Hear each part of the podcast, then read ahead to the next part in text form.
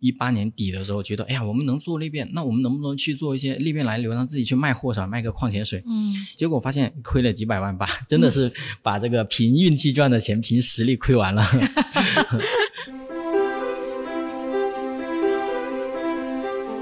随着我们现在做的越来越大了，会发现啊，小公司很好谈，超级大的公司也很好谈。他们越头部的公司越敬畏专业，那可能是中间维度的这种公司，它就会比较多这种商务上的一些流程，就会觉得比较麻烦。所以这也是倒逼着我们去做更多输出更优质的内容，吸引更多跟我们价值观类似的合作的伙伴。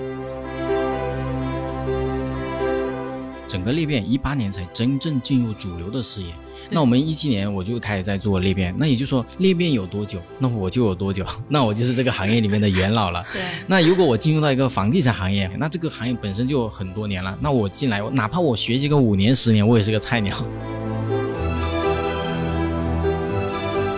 中国百分之九十九点九的人可能都喜欢钱，只不过说喜欢钱的阈值不一样。我一线的城市可能我要二十块钱，他才能够帮我去拉一个人；五六线城市五毛钱他就吭哧吭哧帮我去分享，拉来更多的人了。就是说洞察用户的欲望，他的欲望是什么？那我们通过这些去设计这个分享转发的这个方案。嗨，各位听众朋友们，大家好，欢迎收听本期的创业内幕，我是主持人丽丽。这是一档由 GGV 纪元资本发起的访谈节目，旨在为中国的听众提供更具专业视角的创业话题沙龙。我们深信，听故事是人类的古老本能，也将在每一期节目中尽可能的帮助嘉宾讲出他们最精彩的故事，讲出他们的创业内幕。爱的听众朋友，大家好，欢迎收听本期的创业内幕，我是主持人 Lily。今天我们特别有意思哈，是在深圳录制了一个非常有趣的嘉宾——零一裂变的创始人兼 CEO 建峰老师。Hello，大家好。同时呢，今天跟我一起录制的是第一次登录创业内幕节目的我们 GGV 投后人才团队的同学 Teresa 刘丹妮。Hello，大家好，我是 Teresa。好，要不然请两位先自我介绍一下吧，要不 Teresa 先来。好，第一次录制创业内幕啊，非常高兴。那我现在在 GGV 的投后人才团队呢，主要在负责我们的人才招聘这个板块儿。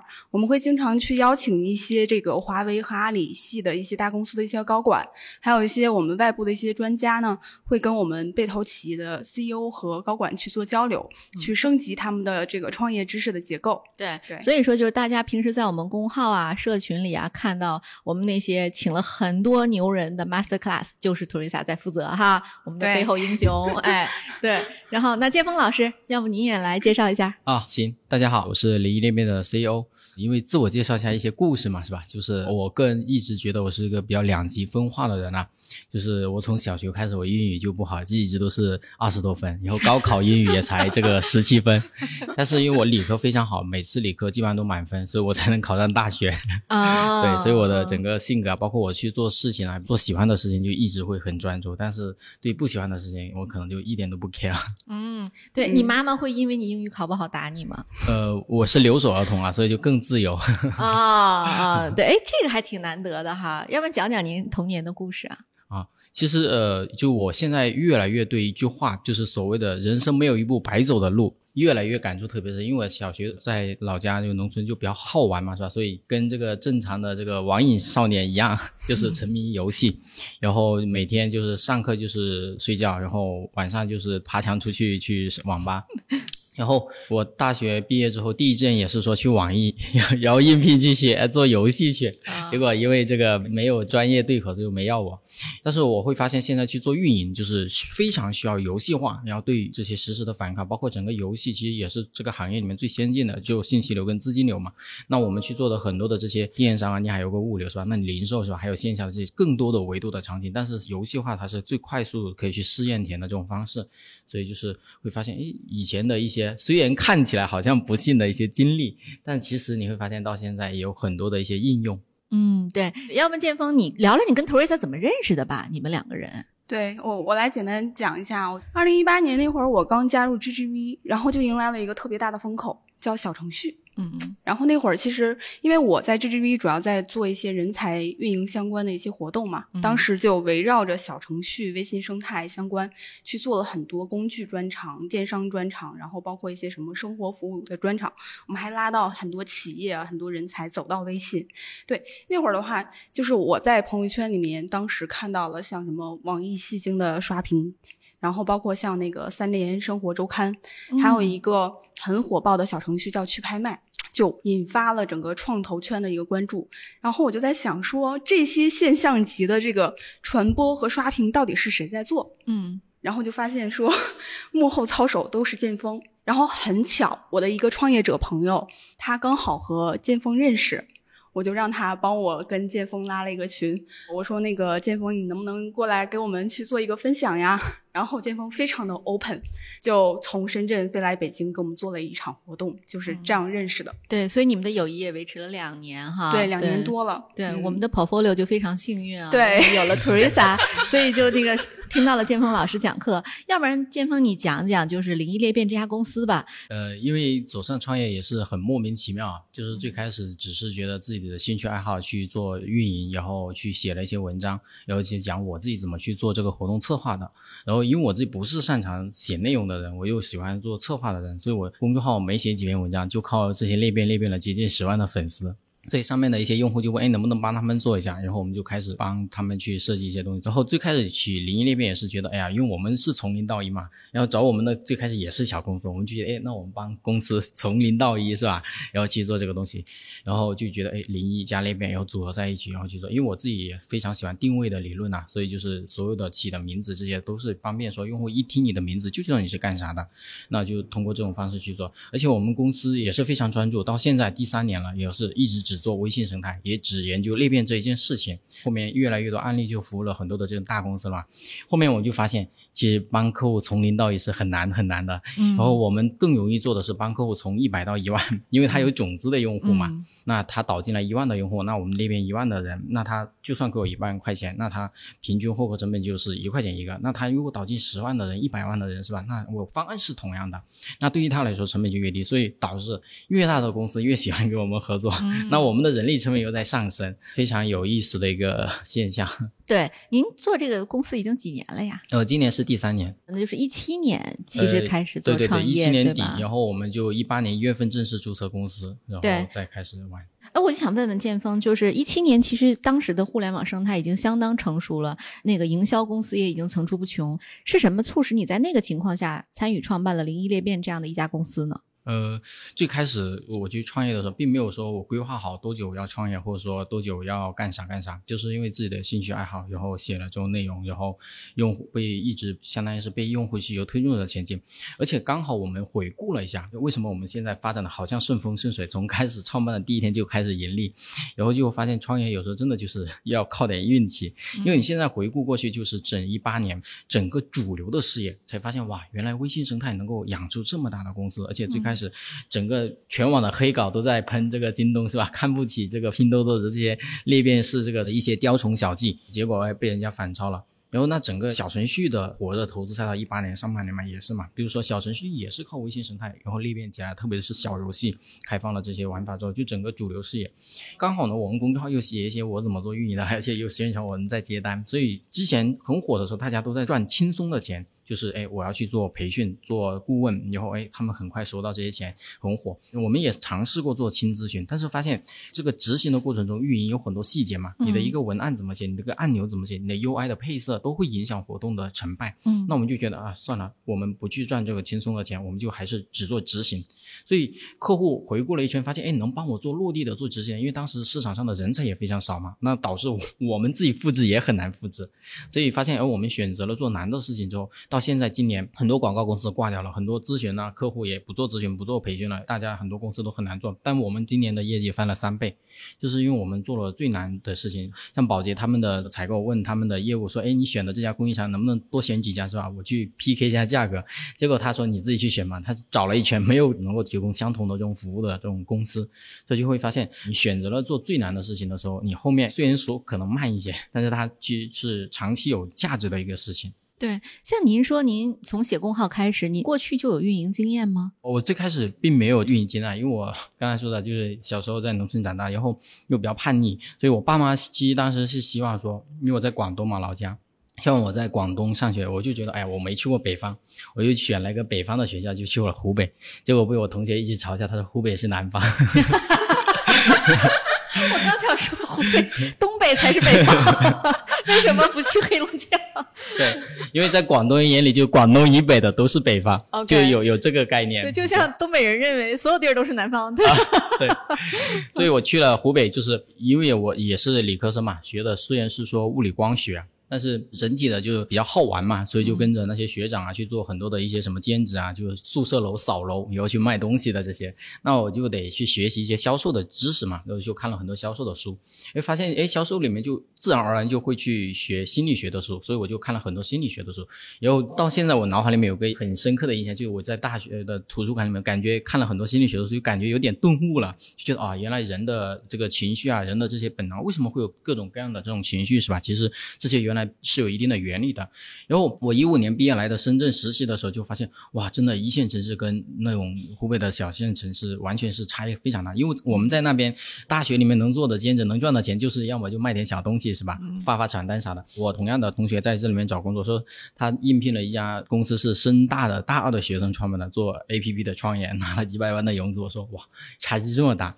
然后误打误撞也是来了创业公司做运营，就发现哎，做运营就跟所谓的砍瓜切菜一样简单。就为什么呢？就是我后来去总结了一下，就销售，你讲究的是跟人面对面沟通，然后哎，他的情绪的表现张力，你是能够很实时的收集回来，然后去调整你的策略的。嗯，但是运营就相当于你设计了一个方案，你的这个页面是黄色、冷色调还是暖色调，是吧？有你的音乐是激昂的，还是说哎唤起人的这种低沉的这种情绪的？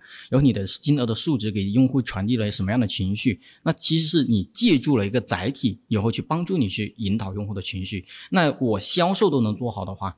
那我其实做运营是非常简单的事情，因为就是我连最实时反馈的这种难度最高级的我都能够驾驭得住的话，对，那做运营其实就是隔了一层屏幕去引导用户的情绪。对我理解，因为我们也做 marketing 哈，其实基本上你每一个 campaign 在放出来之前，你就要推演它每一个过程，确实是有很多很多的细节哈。对，挺有趣的。就是哎，那我就想问问您哈。就是当时，就是您创业的时候，一七年，其实裂变确实是一个非常非常火的概念。但是今年好像就冷下来了。就是行业热点呢，它其实尤其这种像营销的概念是稍纵即逝的。零一裂变应该怎么应对这种挑战呢？呃，其实是这样子，就是今年吧，就是对于进化这个词，因为刚好三年嘛，就越来越感受特别深。就之前我搞不懂为什么那些大佬都在讲生态、讲进化，然后你做着做着就发现的确是这样子的，就是会感悟很深，会觉得哎。所有的生命的起源都像海洋里面的这个单细胞生物，它不断的进化成多细胞生物，进化成鱼，进化成这个两栖生物，进化成陆生生物，进化成哺乳动物，进化成哎我们人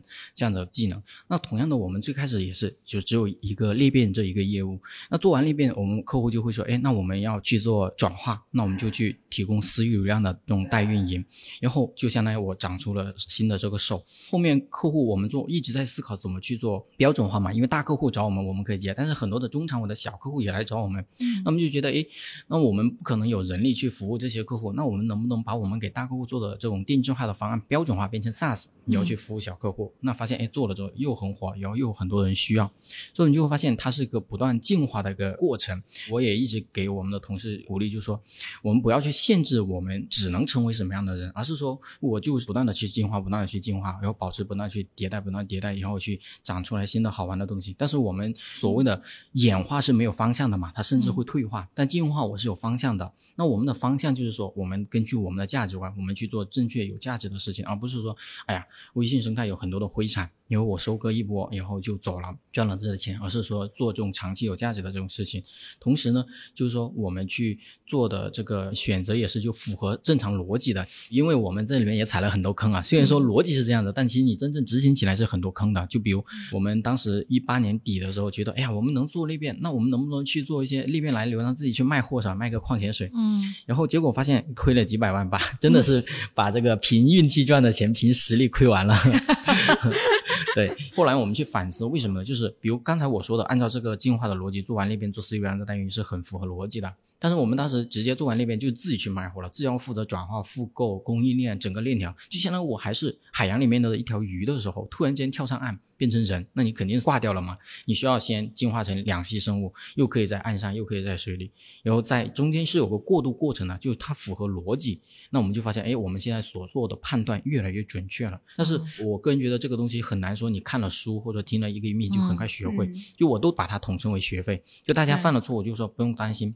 就是当我们就百万级营收的时候，我们犯的一个错误只是十万级的。嗯，那我们在千万级营收，你看我们随便犯一个错误就是百万级的。那我们都把这些错误尽可能犯完。那我们到亿级营收的时候，是吧？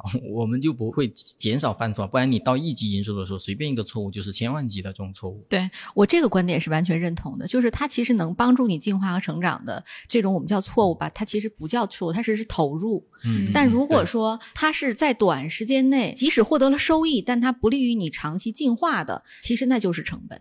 那这个里边从时间的概念，对于一个公司来讲，其实它不能是盯着眼前的。是，如果说我只看眼前这一点点，比如今年或者两年或三年，那其实这个公司必然不会成为一家伟大的公司啊。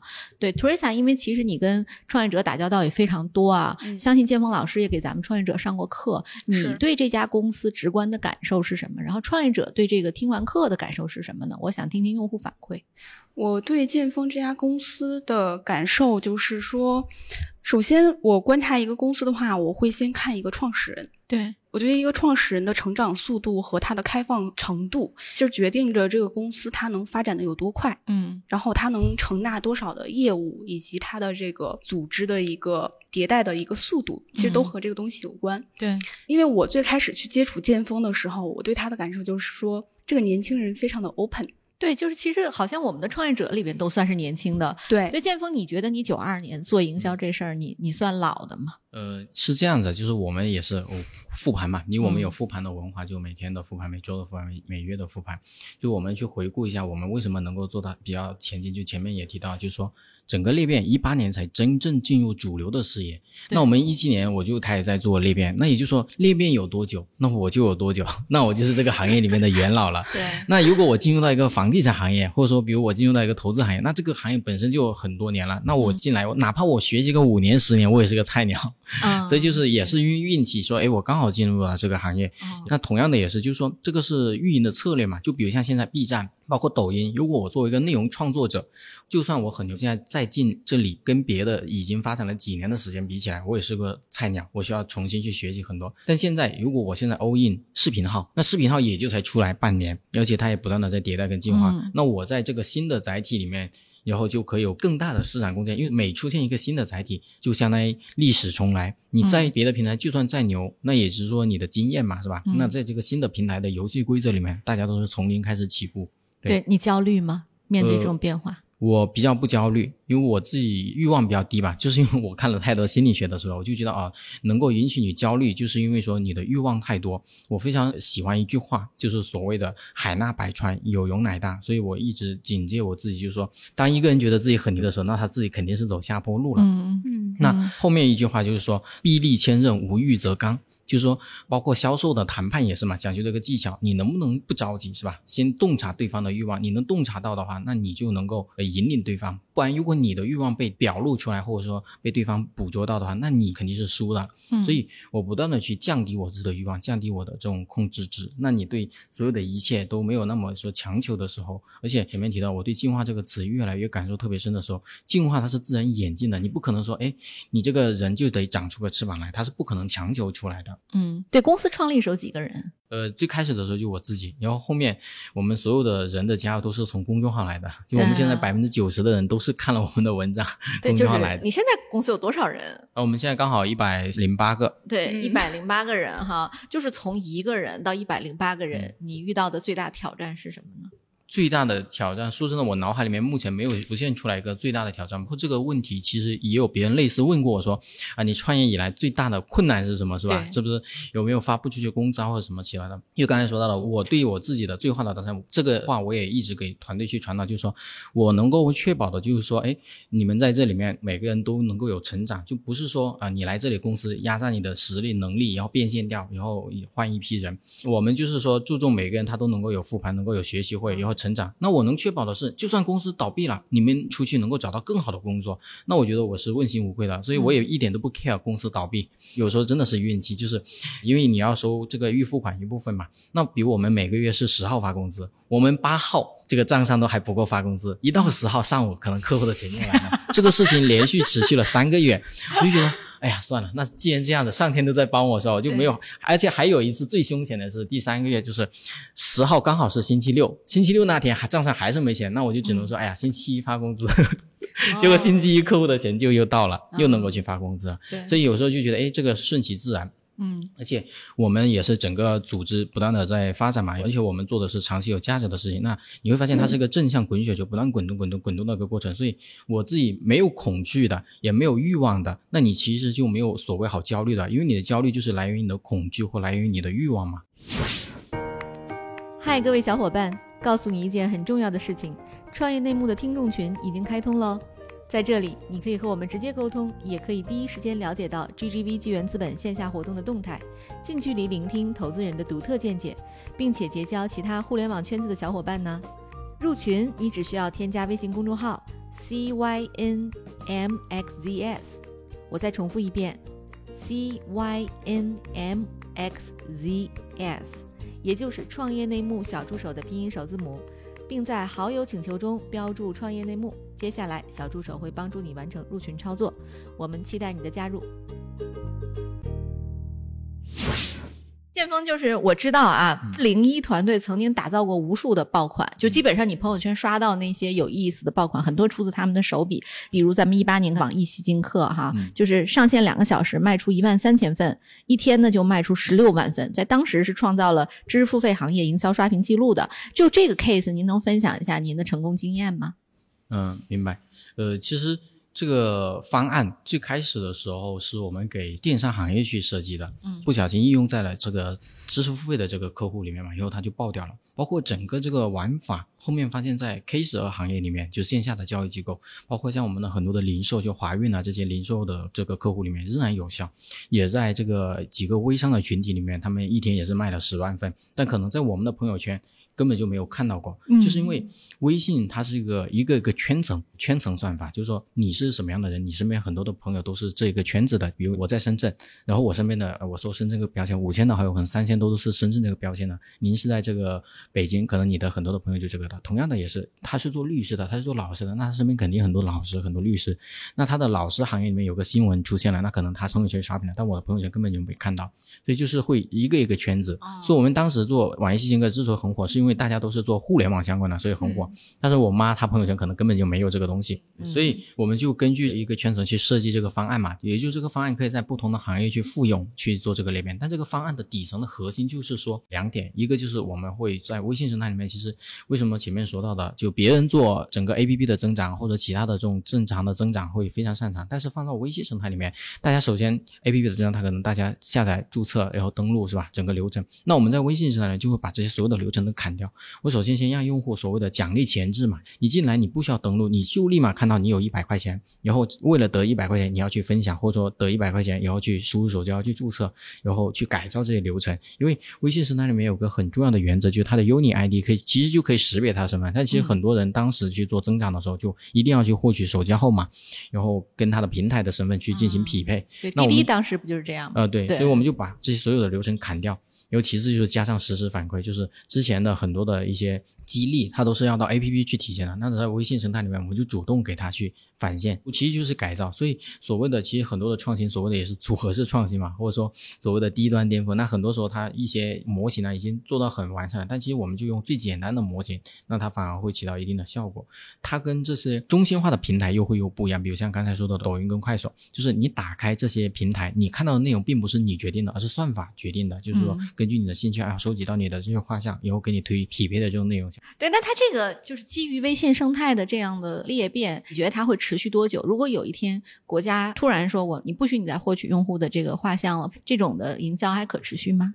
嗯，其实很多人可能对裂变这个词的定义不一样啊。我们的定义就是说引导用户去分享跟传播这一个定义嘛。有很多人就觉得裂变好像就等于增长，或者等于这个低成本的增长或怎么样的。但其实我们都是把它当做是个杠杆，就好像跟谁学，它也是一九年上市嘛，就是说包括前阵子不是股价超过，嗯，一直在被做空，包括它的但是公司非常好。对，by the way，就是我很喜欢这家公司。对对对对对，它这个过去六个月的那个股票又翻了一倍。对对，不怕被做空。对对对，甚至一度超过新东方这些嘛。他们之所以也是纯靠微信生态跑出来的一家公司，就是那他们有上百人的这种就是技术团队，专门去研发这个企业微信的 SCM，然后去支撑着它的增长团队去做整个群的转化。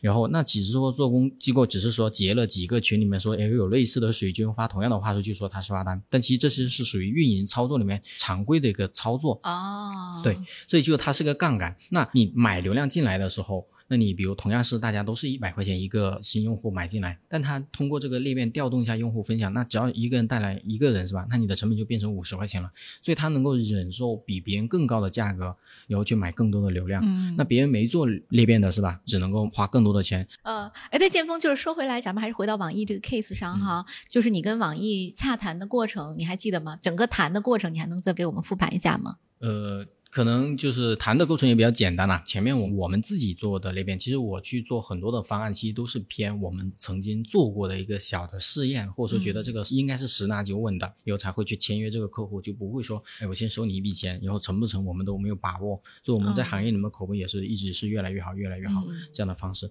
所以当时是因为他们网易云课堂嘛，也是做知识付费的，做虚拟的这种产品。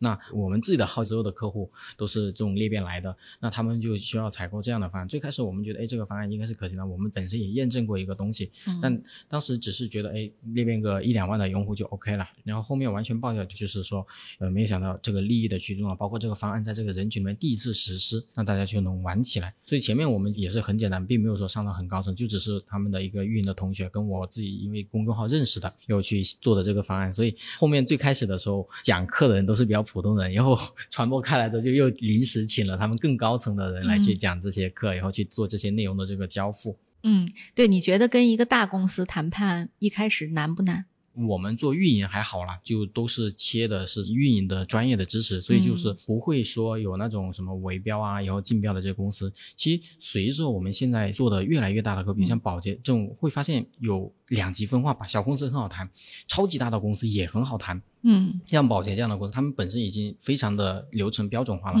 那他们的采购跟我们正常去谈这些东西，而且他们越专业的公司，越头部的公司，越敬畏专业。你说他认可专业，愿意为专业的知识付费，那这些东西是 OK 的。那可能是中间维度的这种公司，我说的中间维度可能也是中国比较 top 的这种公司，它就会比较多这种商务上的一些流程，就会觉得比较麻烦。那可能这些客户我们就，比如要投标啊、竞标这些，我们就可能一律不参加，因为这些就相当于是我们玩不过别人嘛。所以这也是倒逼着我们去做更大的流量池。去做更多输出更优质的内容，然后去造更大流量，反向去吸引更多匹配我们跟我们价值观类似的合作的伙伴，只为做成一件事情，而不是说去搞很多的其他的这些场外因的合作。对，但其实剑锋，你有没有想过，就是如果说一个客户啊，他相对较大的，然后他可以比如给你带来一个百万级的订单，但是呢，你要跟他一起喝酒啊、唱歌啊，去做商务的这种事情，你愿意做这样的事儿吗？我一直对内是这么去灌输的，就是说我们的文化有个叫自由嘛。就自由，我们的价值观是做自己喜欢做的事情。然后，那我前提是有条件的，自由取决于你的实力。那我不想跟他喝酒，那是取决于说我有更多的客户。我可以不跟他喝酒，我可以成交别的客户。那如果我都只有一个客户了，或者说我都明天都发不出去工资了，是吧？那我必须得跟他喝，而且我恨不得喝的更多，是吧？那当晚现场签约更好。所以就是说我能有多自由，取决于我的实力嘛。所以就是说，那刚才举的这个场景就比较小了，非常具体的一个 case。正正的对，只要是符合这个社会主义核心价值观的酒，是吧？都能喝。对 对对，那剑锋就是你看啊，其实很多数字营销和运营的团队都面临一个挑战，就实现粉丝增长之后呢，要转化成购买行为，这其实是一个非常难的决策过程。就是对此，你有什么建议吗？嗯，明白。就是因为我们去设计这个方案的时候，很多时候不是说只去做简单的一个涨粉，而是都是为了对方可能说找我们都是说我要完成首单。或者我要完成开户，或者我要完成用户购买多少钱的这个金额 ROI，所谓的 ROI 要一比一点五、一比二、一比三这样子一个具体的指标。所以我们去设计活动的时候，就很多出街的人他会觉得，哎，我先裂变涨个粉，接下来再去策划其他的这种转化的活动，其实是不对的。我们基本上都会整个链路梳理出来，因为用户关注了你的公众号一周后，把你给忘了是谁了，那所以就是整个链路我们都可能会直接去设计好。太有意思了，那我就问一个实践性的问题啊，比如说一个现在一个像 to B 的公司吧，嗯，然后呢，他也想通过裂变，这种能实现吗？呃，我们就是一家 to B 的公司啊，就是很多人说，哎，那 to B 的裂变是不是只适合低客单价，或者说只适合高客单价？嗯，因为我们刚好两个业态都做了，就我们的裂变可能十万一个月、几十万一个月，甚至客户上百万购买我们的方案的都有。然后，那我们的 SaaS 就三千块钱一年，甚至有一千块钱一年的这种。那我们所有的客户就前面提的，都不是说靠销售团队，包括很多的 SaaS 公司，主要的获客成本就是给了百度。那我们都不在百度投任何一分钱广告，别人百度搜我们的关键词都是进了别人公司的广告位置去了，就是因为我们会去设计这个裂变。其实去设计裂变更多的是说，就刚才提到的概念，就是引导用户去分享跟传播。那我们就要去洞察用户他有什么欲望能够去炫耀去分享的。那我们分享个朋友圈，无非就表达我的态度嘛，是吧？表达我的生活方式。哎，我今天又吃了个好吃的东西，或者说，哎，我又测试了个东西，这个人说我 IQ 非常高，或者说说我的智商非常高，说我像易烊千玺，说我像胡歌，像谁是吧？那这些都是我要去炫耀的点，那我就会去炫耀。要么就是说你给我钱，哎，我分享一下，以后可以赚个几十块钱。只不过是说大家的欲望是不一样的。但你会发现，为什么很多公司都愿意用红包去拉新，是吧？就是因为红包是漏斗最大的。中国这个有六亿人，这个月收入不到一千，是吧？就是中国百分之九十九点九的人可能都喜欢钱。所以只不过说喜欢钱的阈值不一样，我一线的城市可能我要二十块钱，他才能够帮我去拉一个人；五六线城市我们会发现五毛钱他就吭哧吭哧帮我去分享，拉来更多的人了。这是阈值不一样。所以 to B 的用户也是，那我们自己裂变了这种几十万的用户，就是那我们的用户他可能需要的是资料，那我们就整理中秋节的策划资料合集，有双十的资料策划合集。那用户为了获得这些资料，那他帮我去分享，他可能也需要人脉，那我们就去搞社群，我们全国二十多个城市去搞这种社群，城市维度去划分。所以像你那么的。群可能也是，就是说，要么就按区域，大家有社交交流的需求，嗯，那他就会更愿意说加入我们这个社群，然后帮我们去分享。比如我们的线下沙龙，然后我们每个月基本上都会有搞几百人、上千人。那我们的门票，我们并不是为了赚钱，我们就是你你想要获得这个门票，分享一下就可以免费。那我们的所有的成本都是通过赞助商来 cover 掉，就是说洞察用户的欲望，他的欲望是什么？那我们通过这些去设计这个分享转发的这个方案。嗯，对，所以就是这么看起来还挺击破我过去的这个刻板成见的。就我一直认为土 B 没有办法通过裂变来实现啊，其实看起来还是有可能的。只要我人群够准的话，就是找到他的痛点，就有可能击破他，对吧？对对对。因为本质上土 B 也是那某些人在决策。呃，对，而且这个人他是一个圈子，就刚才说到的，如果你 to B 的的角色，比如像我的 to B 的角色，他如果是快销的话，那他身边是很多快销的，比如保洁，他一个人帮我去转发，那他身边很多都是保洁系的校友。都是做做快销这一类目的。那比如他是一个采购，我们会去那边采购的人群，那他身边肯定很多都是采购，因为都是一个小圈子。那他是做采购，那他身边很多的交流群都是做采购的，就好像您是这个做创投圈嘛，那你会发现，哎，这个群都是创业相关的这种圈子。但你的朋友圈，你的群里面不可能说有那个外卖的群，不可能说那个外卖从业者的群。但是我老公看到游戏群很惊讶。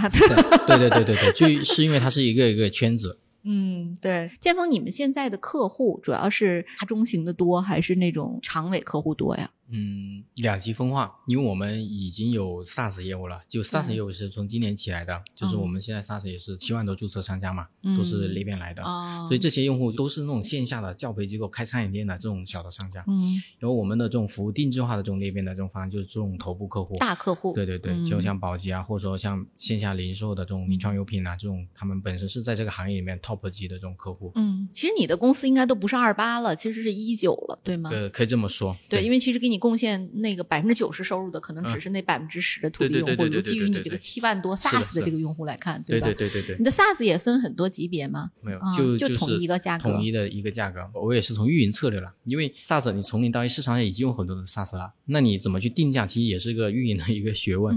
那我们就号称就是说，哎，我们统一一个会员价。最开始的时候，我们是卖一千块钱，就是因为只有一个功能嘛，那我一千块钱管一年，我后面一年迭代的所有的功能你都可以去享受使用。那我第三个月可能又做了第二个功能了，那我又变两千块钱，然后不断的去涨。那前面的人越早买的人，他就会觉得，哎，我越划算，是吧？然后就这样子，通过这样子，虽然你在很弱小的时候，你就可以去做很多的付费用户，就是转化率会更高嘛。然后涨，那涨到可能现在马上到五千了，那我们就觉得要拆开来了。那你可以五千块钱买一个，或者说直接我们就定到八千，你可以买一个整的会员包一年。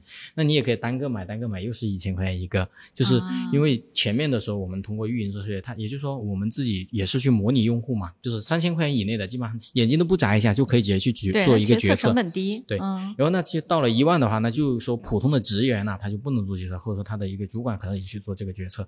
然后那就再到三万，然后可能再超过三万，又直接可以定到七万八万去了。这也我们也在思考说，普通的这种小公司他们的决策的权限是几千块钱，那我们就把这个价格定在这。然后大客户的也是，那可能十万以内的，就是为什么有时候我们的方案会定定成九万块钱是吧？就是十万块以内，可能他这个总监就可以直接批了。对。然后哎，超过十万呢，可能我们就直接跳到三十万去了，二十万都不考虑了。嗯。就是因为哎，反正审批难度一样。对对对，反正审批难度一样。嗯，挺有意思的啊，就是建峰，你们现在整个的这个东西，无论是软件还是这个服务，其实都涉及到大量的客服行为。你们现在有自己的客服团队吗？呃，我们没有专业的客服吧，都还是要用户运营了。啊，对他，但的也会在社群里提问，也会回答。啊，对对对对对对对。所以这七万个用户都有群吗？呃，其中有五万的用户都加到我们的个人号上吧。其实是这样子的，就是我们自己的公司怎么去设计我们的获客方式呢？首先就前面提到的裂变，那裂变来的基本上是公众号的载体或小程序的载体嘛。那我们都会统一尽可能的往个人号去导，就比如我们这个七万的注册用户，其中的五万多都加到个人号里面来了。然后个人号通过朋友圈去运营他们，就我发干货的内容，发增长的知识，因为群很多时候它就。挂掉了，很很容易沉默掉了。所以我们群什么时候会用呢？就是说做促销的时候，或者说我上课，就是说，哎，今天周末我们讲一个什么主题，然后大家可以进群听，或者说我们马上要做促销了，大家进群听。然后我们会有另外长期的群，就根据城市，就是当地举办活动，那大家可以交流。那这种就会有志愿者，然后去帮我们去做，就所谓像混沌或者说樊登读书会一样的模式，就是说他是当地的会长，他可以去组织一些活动，然后自己去玩起来。那这些群甚至都不会在里面去做转化用的。都不会去转化他们，形成一个这个流程。现在我们就公司之所以有很多的客户，就是说我们把这些所有的用户都尽可能，我们现在加上其他的业务的个人号，就有十五万的个人号好友在我们的朋友圈。所以，我们想要转发个什么东西是吧？像你说的，就可以覆盖到这些用户。我们发一个业务也很快，有用户朋友圈看到了，对，要直接去买。对，所以这个其实是回答了零一裂变怎么裂变的一个故事，对吧？对对对对对对啊，太有意思了。对，哎，对，其实您看您现在的这个行业覆盖的比较多了啊，我就问一下，就是快销啊、银行啊，还有互联网啊，哪一个是您的主流的这个行业呢？呃，其实我们最开始的时候，因为自己是做互联网，所以身边就很多是互联网的客户，所以就比如像教育的公司，像电商啊、京东啊、小米啊这些客户。然后后面慢慢的就发现很多这种快销的，就先线下传统的企业来找我们，而且会发现，诶，这些公司给我们的贡献率远高一些互联网公司。然后后面我跟其他 to B 的人聊，他就说，其实你的这个判断是对的，就是说这个世界上有两类人的钱是最不好挣的，一个是自己很懂的。像这些做电商的公司、做黑车的公司吧，大家都很懂。一个是完全不懂的，然后就 他他的钱也很难，他的钱也很难挣。对。然后那中间维度的就懂一点的，但他他知道这个东西的重要性，但又不会做的 人是是钱，对对，钱是很好挣的。所以就是这种。大公司也不是说所有的公司我们都，比如像中石化、中石油这种很传统的，往往我们肯定服务不了。所以这些客户他们是很认同专业，以后愿意跟我们合作。而且也是我们会发现，就虽然我们自己不是这个行业的，但是我们做的是微信生态。微信生态又是一个一个圈层，它不像说我一个营销方案在微博上炸了之后，其他人你是不可能再复刻这个创意的，嗯，因为全世界其他人都知道了有这个创意了，就是因为它的平台包括你的一个火爆，然后抖音可以帮你分发给上亿。的观看量是吧？在微信里面是几乎不可能的，就是一个一个圈层，所以就会我们在教育行业的方案这个圈层刷屏了，但是其实你在快销的圈子里面是没有的。那同样的，我一个活动方案在深圳有效，深圳的 to C 的消费者里面去刷屏了，那武汉的人、西安的人看不到，他是看不到的。对，那我同样一个方案，就可以在这些不同的地域的圈层里面的用户去裂变。所以是它会有这么一个可以不断去复用的，这也是反向的降低了我们的这个创作成本。嗯。嗯，对，嗯，其实就听起来解决方案是相对标准的，在某一个行业里，对吧？嗯对，就我们就只需要不断的去创新，创新的方案呢，可以在不同的客户、不同的地区复用一遍。也就是说，传统的飞业公司它可能一个创业就只能用一次，对，然后那我们一个创业可能就用好多次，啊，对，其实很经济哈，啊对对这个对对对边际成本是很低的，是，嗯，所以我们才能活着嘛。对啊，太有意思了。各位亲爱的小伙伴，你知道吗？除了创业内幕之外，我们还出品了一档英文播客《Evolving for the Next Billion》，由 GGV 纪元资本的管理合伙人童世豪和市场经理 Rita 杨主持。如果你对东南亚、印度、美国等海外市场感兴趣，欢迎收听来自当地头部创业公司 GVC 的声音。收听及订阅，您可以在我们节目顶端找到 GGV 的小馆，点击进入就能看到我们出品的这档节目了。欢迎喜欢收听英文播客的小伙伴点击订阅哟。就我们刚才讲到说，这个我们裂变这种方式、这种玩法，可以在不同的行业去做复制。其实本身它是一个快速获取流量的过程。那流量它本身可能是一把双刃剑。那流量来了之后，可能作为一个品牌主，作为一个甲方，他很关心的是说，我的流量能不能复用。是吧？我流量如何去留存？嗯那么零一目前做的事情，如何能够帮助他的这个用户既能获取来，又能把他的用户留住呢？嗯。所以就是前面说我们公司自己怎么去进化嘛，嗯就是我们发现，哎，客户说做完裂变了，那你怎么帮我们有用户留存住？怎么去做变现是吧？所以我们又提供了私域流量代运营的这个服务，嗯就帮助他把用户留存在。目前来说，最好的载体肯定是企业微信了。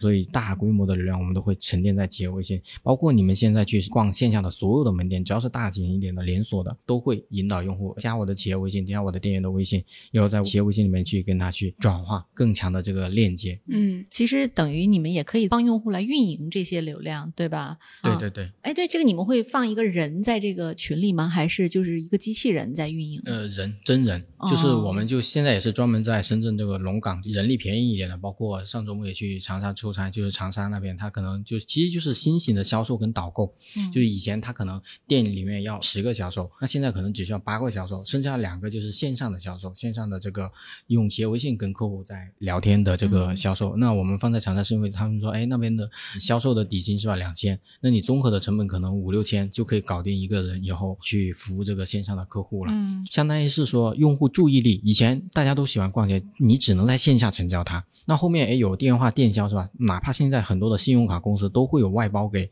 上千人的这种外呼的这种电销公司。然后那其实像现在随着政策出台，就是说不允许用户打骚扰电话嘛，对，那现在用户就只能通过企业微信去联系他了。所以其实你会嗯发现，其实是本质上是这个销售行为通过线下通过电销迁移到了企业微信。嗯，对，但其实这里边您刚才提到的一个问题，也是我比较想问的啊。就很多年轻人觉得在互联网公司做运营，它其实是薪水比较低的，很多年轻人不愿意去做。你怎么看这个现象？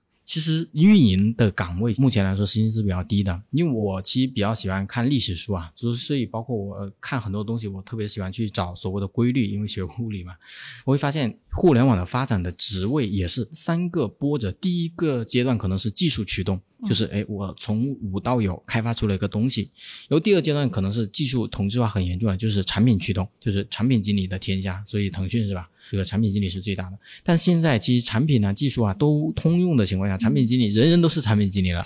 那你会发现现在就都是运营的时代了，运营驱动了。就是嗯，那你好的运营，所以为什么说现在裂变很火，增长很火是吧？本质上就是因为产品同质化很严重，技术大家也没有什么革命性的这种技术的差异，那就是靠拼运营的时候，所以运营就相当于后十年运营的薪资肯定会越来越高，包括像现在之前你招一个很牛的技术，你可能年薪百万，但现在你招一个很牛的增长的负责人，也是年薪百万的时对时对。对时代已经来临了。对。所以包括今年也是很多公司说在裁员，但我身边很多公司都在招人，嗯就优秀的人才一直都很难招，包括我们公司也是一直在招人。所以就是说我并不认为说运营它一直会薪资低，反而它是走上升的这个通道。但技术跟产品经理它是已经从高峰 往下走了。对对那对于有志于做增长黑客的年轻从业者，你有什么个人建议可以分享吗？